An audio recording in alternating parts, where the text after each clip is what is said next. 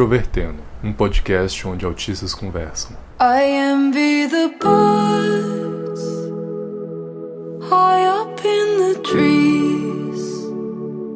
Olá para você que escuta o podcast Introvertendo, esse espaço em que falamos de temas relevantes e também relevantes para todos vocês aqui nessa plataforma de neurodiversos, que também é dedicada para neurotípicos. Meu nome é Thiago Abreu, estou hoje com o Luca Nolasco para falar de inutilidades, ou seja, de conhecimento inútil. Provavelmente você vai saber de coisas que você não gostaria de saber, mas que você já vai saber porque você está ouvindo isso aqui. Olá, eu sou o Luca e eu sei falar sobre átomos. E se você quiser fazer a sua crítica, a sua opinião, o seu comentário sobre esse episódio, você pode enviar um e-mail para nós que é direcionado a ouvinte@introvertendo.com.br. Não deixe de registrar sua participação. Inclusive, nós também lemos os comentários que nós recebemos em outros espaços, como Facebook, Twitter, é, Instagram. E também de certa forma, no nosso site, introvertendo.com.br. Se você comentar nos episódios na plataforma Discos, eles aparecem para nós. Alguns atrasados, alguns podem aparecer como spam, mas enfim, não deixe de enviar que a gente acompanha. E se você quiser conversar com a gente sobre algum assunto não diretamente relacionado aos episódios, você pode também enviar uma mensagem para contato@introvertendo.com.br, que lá nós discutimos outras questões. E se você quiser patrocinar o nosso podcast, afinal nós temos aí contas para pagar e muitas coisas para investir, você também pode achar a gente no PicPay, é só pesquisar lá por Introvertendo e fazer a sua doação, lá tem várias opções da gente. In this handmade heaven, in this heaven.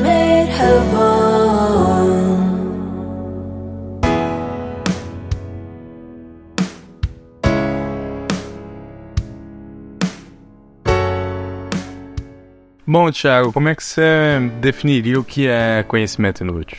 Para mim é simplesmente algo que a maioria das pessoas não vai ver alguma utilidade prática, mas ainda assim para você é algo que tem alguma importância, portanto você conhece bastante. Mas como é que você diria isso? É, eu acho que conhecimento inútil é todo tipo de aprendizado sobre alguma coisa que não que tem um valor em si mesmo e não muito né, direcionado a outras coisas, que não tem uma aplicação muito prática.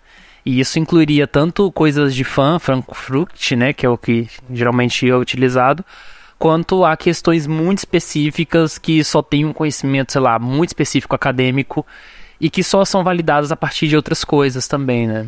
Com base nisso, assim, qual que seria o seu principal conhecimento inútil? Cara, é o mesmo que eu falei na introdução, eu não sei bem a razão, mas eu tenho interesse muito grande em átomos. Então, tudo que tange a química e a física atomística, por mais que eu não tenha conhecimento acadêmico suficiente para entender de fato com profundidade, eu sempre tento conhecer o máximo possível. Não tem nenhuma utilidade para mim, eu só acho muito legal. Para você? Aí é uma história longa, porque assim, minha vida é permeada de conhecimentos inúteis. Pelo menos no meu período de infância, o meu principal conhecimento inútil era tudo sobre cartões eletrônicos. Então eu sabia séries, sabia temáticas envolvidas, sabia quando uma empresa fez a mudança de, de estilo em algum negócio, sabia sobre tiragem, sabe? Que são coisas totalmente inúteis, assim. Pra que você vai saber esses detalhes sobre, sobre cartões eletrônicos?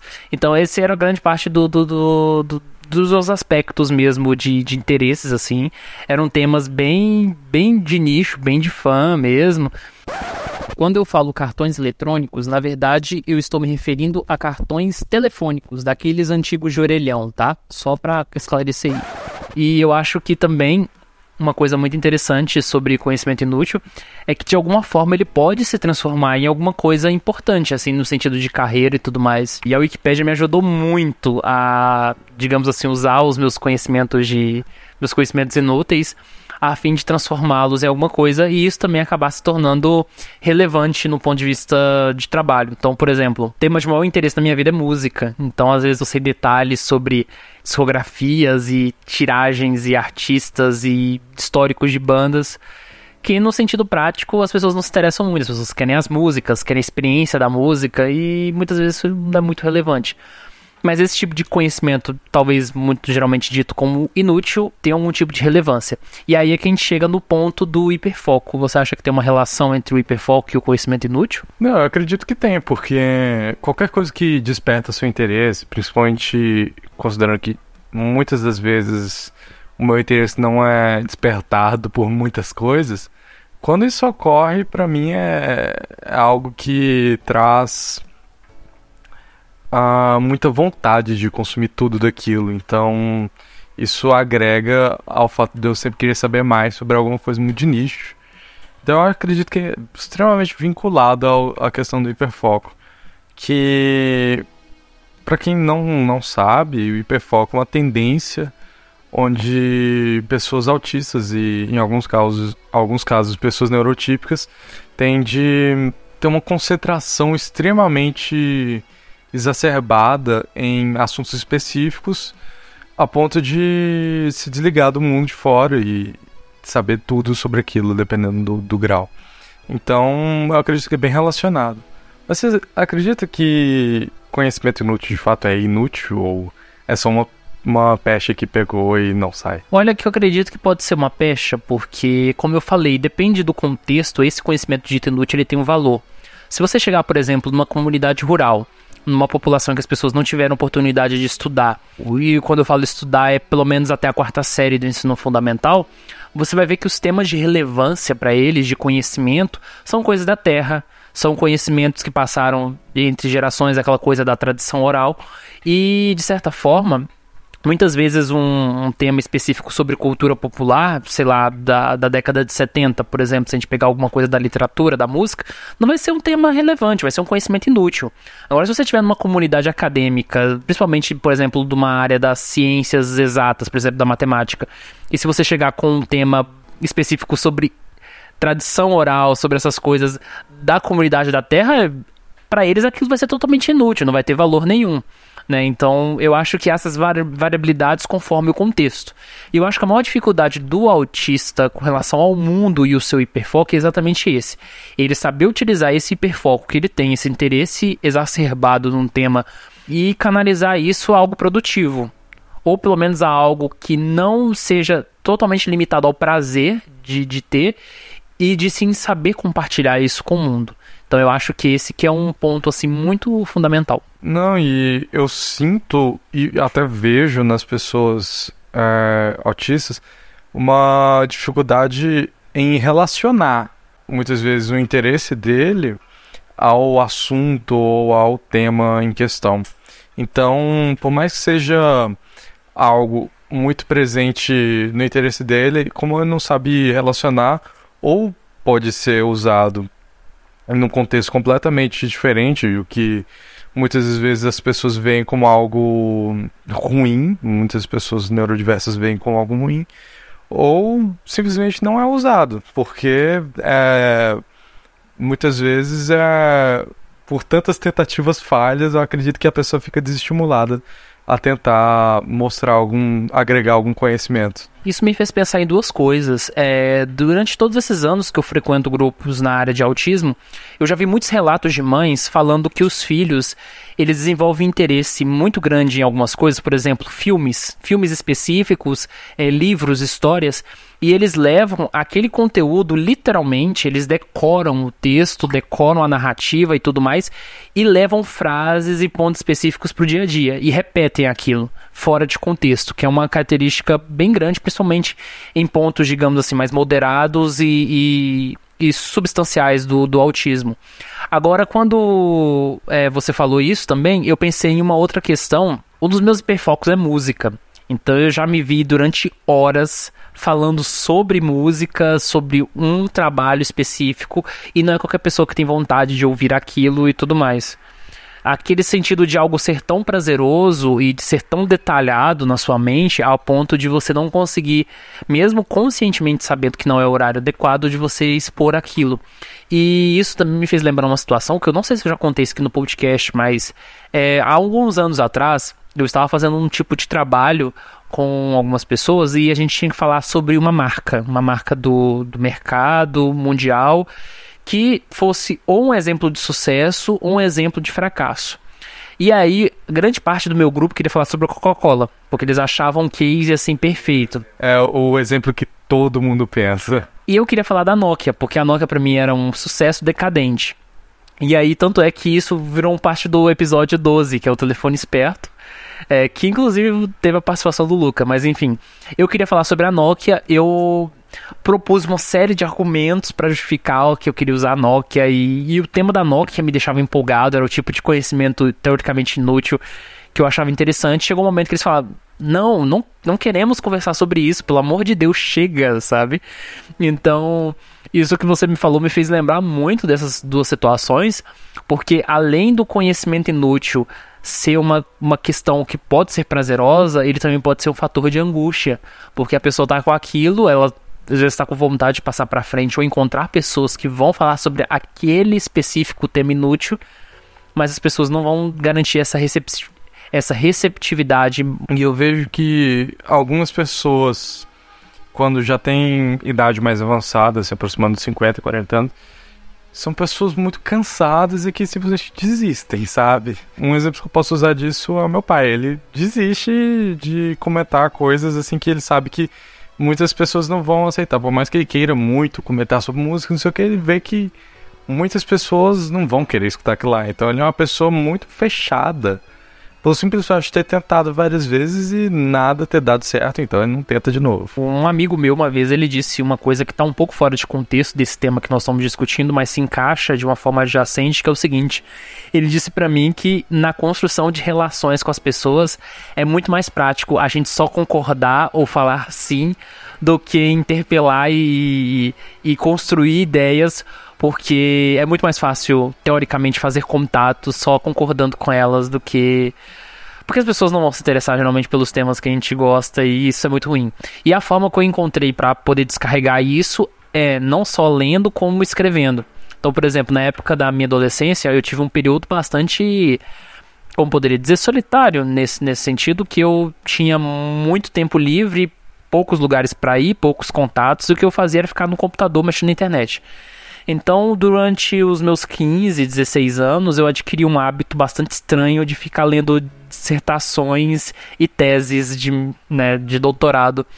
E aí eu ficava acumulando uma quantidade de PDFs e de assuntos muito específicos, muito estritos, que eu não tinha para onde jogar. E aí, às vezes, eu pegava tudo aquilo que eu aprendia, tudo aquilo que eu ouvia com relação à música e começava a escrever.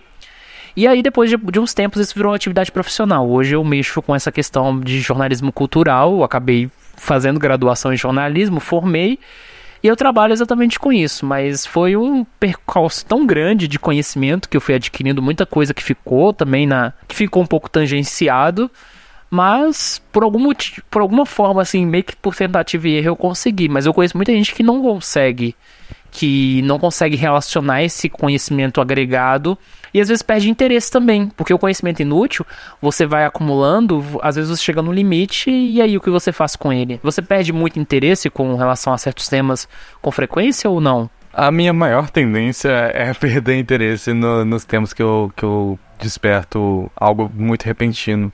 Geralmente me interesso por algo, consumo tudo que é possível disso, não vejo nenhuma possibilidade de transmitir aquele conhecimento ou de dialogar, desisto e parto para outra coisa. Mas algo que me tira muito muita da angústia que eu tinha antes é o fato de a internet ser algo que ajuda muito as pessoas que têm, têm é, interesses em, em coisas minúsculas assim. Porque tudo que você procurar na internet vão ter pessoas falando sobre isso. Vão ter pessoas discutindo sobre isso. Por exemplo, grupos de ouvintes de podcast, que eu, eu geralmente gosto muito, porque os temas tratados nos podcasts são muito discutidos nos grupos. E eram temas de interesse na minha adolescência, então eu fico muito contente de ter encontrado maneiras de, de extravasar os, a vontade que eu tinha de conversar com pessoas. De forma que, se você saber tudo sobre parafusos, com certeza tem um grupo sobre parafusos no Facebook, tem algum ou se não tiver algum fórum, tem algum blog, alguma coisa. Tanto é que eu acho que um dos maiores temas de conhecimento inútil que a gente tem na atualidade são chamados busólogos, que se você não sabe, são pessoas que são apaixonadas por ônibus, sabem tudo sobre os modelos, ano de fabricação, gostam de visitar terminais de ônibus, rodoviárias, para se atualizar sobre os modelos, conversam com motoristas. Então, assim, é toda uma comunidade de fãs de ônibus. E não somente fãs, eles são realmente especialistas em ônibus. Eu acho isso sensacional. Isso aplicado a tudo. Tem isso aplicado a, a relógios, a desenhos animados, a livros, a tudo que você imaginar. Eu acho sensacional. O maior problema que eu vejo nisso é só que muitas vezes os meios não são muito receptivos para pessoas que estão iniciando. Então, ele acaba sendo um ambiente hostil se tiver uma pessoa mais nova de idade ou de conhecimentos querendo saber mais e é, a pessoa tende a ser tratada mal por não saber tanto quanto eles. Acho que isso é uma coisa muito hostil nesses grupos que infelizmente é muito presente em todos. Aliás, eu durante os últimos anos eu tenho tomado muito cuidado com isso, porque quando eu era mais novo, como se eu já fosse, sei lá, tivesse 60 anos, né? Mas enfim, quando eu era bem mais novo, eu tinha esse costume de agregar um conhecimento sobre o tema, e se alguém fosse entrar naquele negócio, eu já ficava observando se aquela pessoa ia cometer o mínimo erro, sabe? Que é um negócio muito comum, por exemplo, na comunidade nerd, né? E que tem um pouco de preconceito também, principalmente quando entra no território de mulheres, que é o que? O cara ele sabe uma parte absurda e ele só vai aceitar aquela pessoa se aquela pessoa saber sobre o, sei lá, o, o específico objeto que foi utilizado naquele tema em 1948, sabe? Então, assim, a pessoa adquire um universo tão grande sobre o negócio que às vezes o a paixão delas transforma em arrogância também. E, e, isso é um risco muito grande. Que eu acho que qualquer pessoa que tem um mínimo de ego corre. E autistas são muito egocêntricos muitas das vezes também, é preciso admitir isso.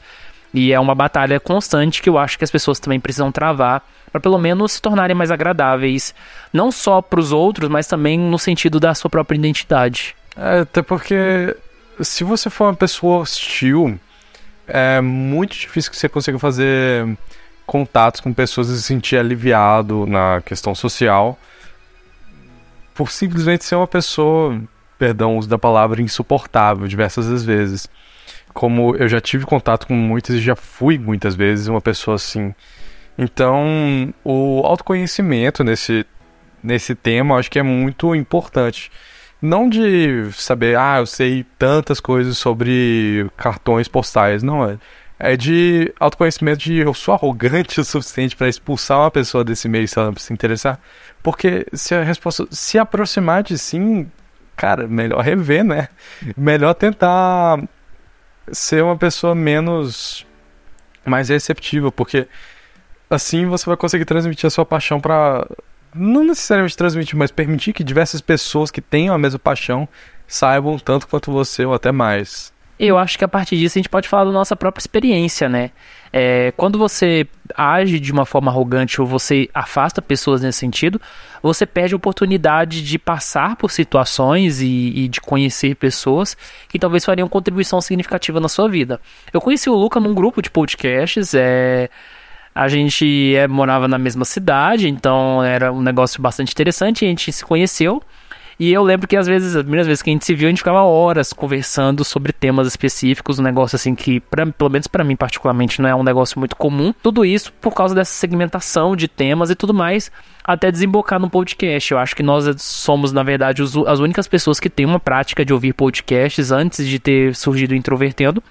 Então, provavelmente, se não fosse por causa desse conhecimento inútil, dessa relação que criou a partir desse interesse, o introvertido não existiria. É, então agradeço um conhecimento inútil por pela inutilidade que estou escutando agora.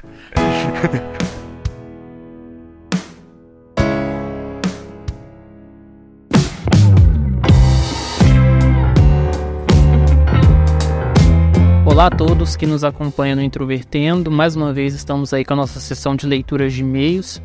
Eu queria deixar alguns avisos com vocês, porque nós não conseguimos fazer isso no episódio 53, né, que foi o episódio que saiu um pouco antes.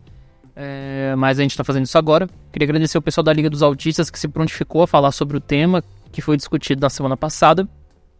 E também queria dizer que tem mais episódios da Liga para sair, então essa é uma parceria que vai durar um tempinho aí eu queria falar com vocês sobre algumas questões. A primeira é que o nosso fórum tá ativo. Quem quiser interagir com a gente, quem quiser falar sobre alguns temas no ambiente, digamos, seguro, é só você acessar fórum.introvertendo.com.br.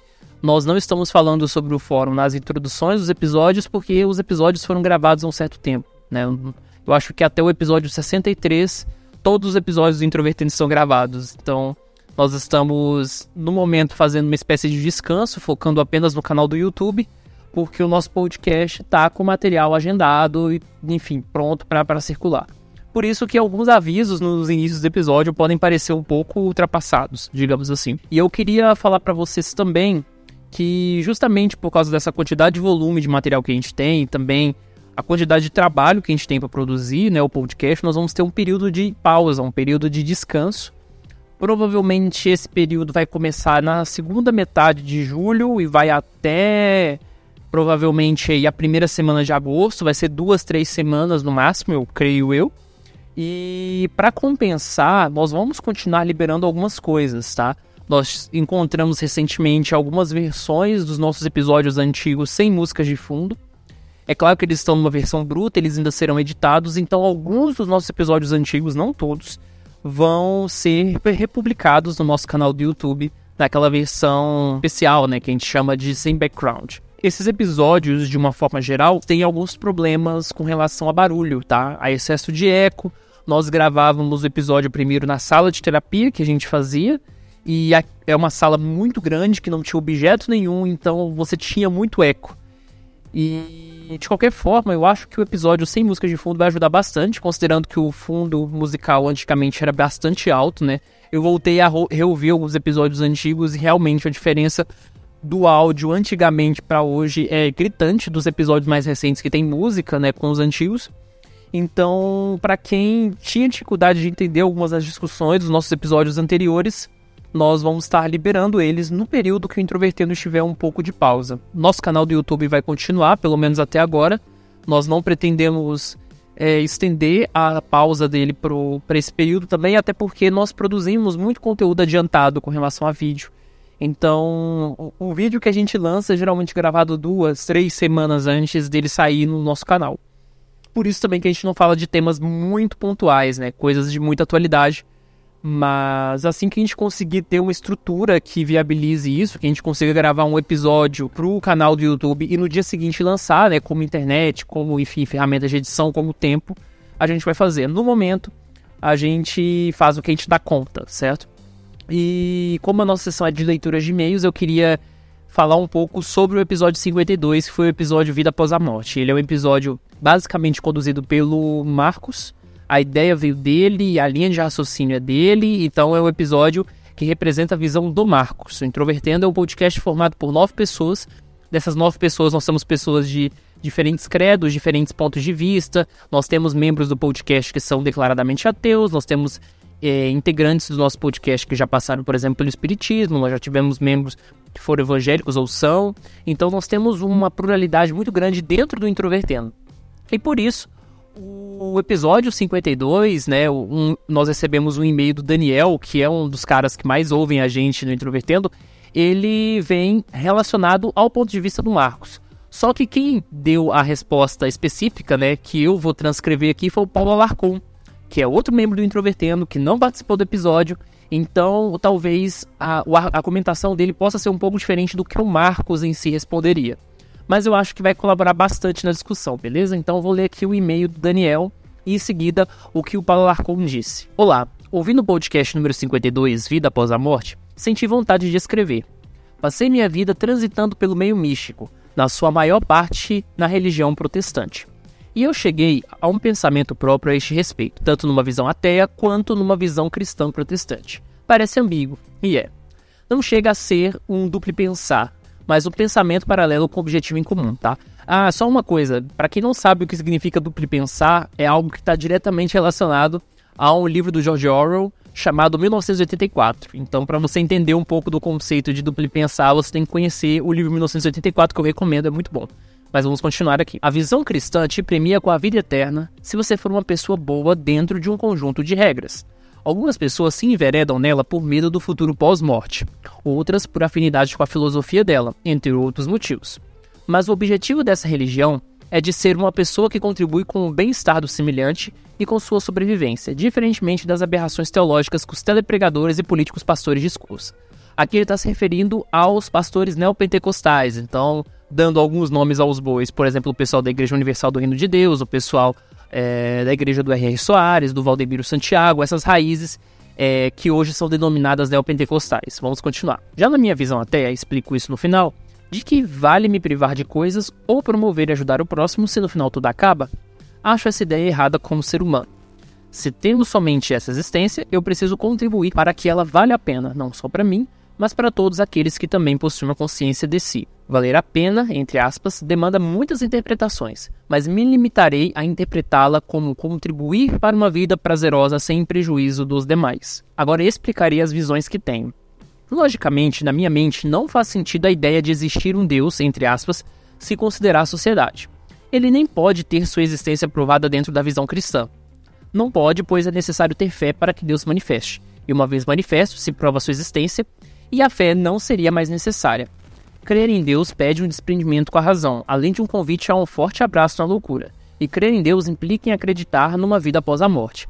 Aqui ele está falando uma coisa que foi dito também lá no episódio 18, que é o episódio sobre religião que foi gravado pelo Otávio e eu, né? Que nós falamos que não faz sentido, é, do ponto de vista cristão, você querer buscar provas de que Deus existe, porque não é uma questão de você provar, não é uma questão de você identificar por A mais B, né? Como por exemplo alguns ditos cientistas é, cristãos gostam de fazer, né? Que defendem algumas coisas, como por exemplo é, design inteligente, etc. É uma questão de fé, certo? Uma vez que a existência de Deus é provada, não faz sentido acreditar. Posso dizer que estou em paz crendo e não crendo em Deus, ou Deus em minúsculo que ele disse aqui, pois independente da pós-morte, essa existência tem que ser boa. E isso pode ser bem cansativo ao ponto de se desistir da própria vida que se quer melhorar. Aqui também ele está fazendo uma certa referência ao que o Marcos falou no episódio sobre a questão da depressão, né, sobre o sentido da vida, enfim. Tem outro pensamento de que Deus criou a matéria para que o tempo e o espaço fossem notados, para que ele, e aí ele fala, o Deus, pudesse ter consciência de si mesmo, já que ele não tinha nenhuma referência de existência além dele mesmo. Mas isso é outra loucura da minha cabeça que pretendo escrever em algum momento. Sempre acompanho vocês nos canais e grupos, mesmo não interagindo no momento como interagi antes. Obrigado pelos conteúdos e com isso contribuírem para a vida de outros ser melhor. Vou reproduzir aqui um pouco a resposta que o Paulo Arcon deu e também uma parte da resposta que a Yara Delgado, que é outra integrante do nosso podcast, também interpelou foi o seguinte que o Paulo disse: Tem alguns pontos que eu gostaria de sugerir nesta resposta. Existem formas de uma pessoa ateia seguir uma moral. Um dos conceitos que mais gosto é o altruísmo egoísta, que diz que se você for legal e ajudar, as pessoas tenderão a ser mais legais com você. Além disso, uma pessoa que age de forma boa, sem nenhuma recompensa, é realmente boa. Eu gostaria de continuar a discussão do episódio passado, mas com uma visão deísta, nesse caso baseado no espiritismo. A Yayara respondeu o Paulo Alarcon, tá? No, no, no, na nossa conversa sobre esse meio. Lembrando que, em termos de cristianismo bíblico, Romanos declara que o homem é por essência pecador. Não existe uma bondade perfeita o tempo todo. Por isso, a necessidade da morte de Cristo. Então, nesse caso, uma pessoa boa é diferente de uma boa pessoa. Aí o Paulo disse: Eu entendo como pessoa boa aquela que faz mais boas ações do que ruins, e ser religioso não garante que a pessoa será boa assim, como ser ateu não garante que a pessoa será ruim. A moralidade e a ética se estabeleceram de outras formas além da religião. Por exemplo, a ética e moral liberal, apesar de ter sido fortemente influenciada pelo cristianismo, foi criada para que o maior número de pessoas com crenças distintas pudessem conviver em harmonia e se associar de acordo com seus objetivos. E aí a Yara respondeu: fato. Por isso, religião não garante a chamada salvação, porque tem muito religioso nominal apenas, mas de pouco conhecimento e transformação. Bom, é, esses temas religiosos, eles garantem aí quase que um podcast temático sobre isso. Nós fizemos um episódio sobre religião, mas ele foi muito mais é, em alguns aspectos, né, de uma religião de um ponto de vista mais generalista, e isso entraria um pouco mais na questão teológica cristã, que, enfim, no podcast não tem teólogos, então é mais que esse papo de, de compadres, comadres, digamos assim. Até semana que vem.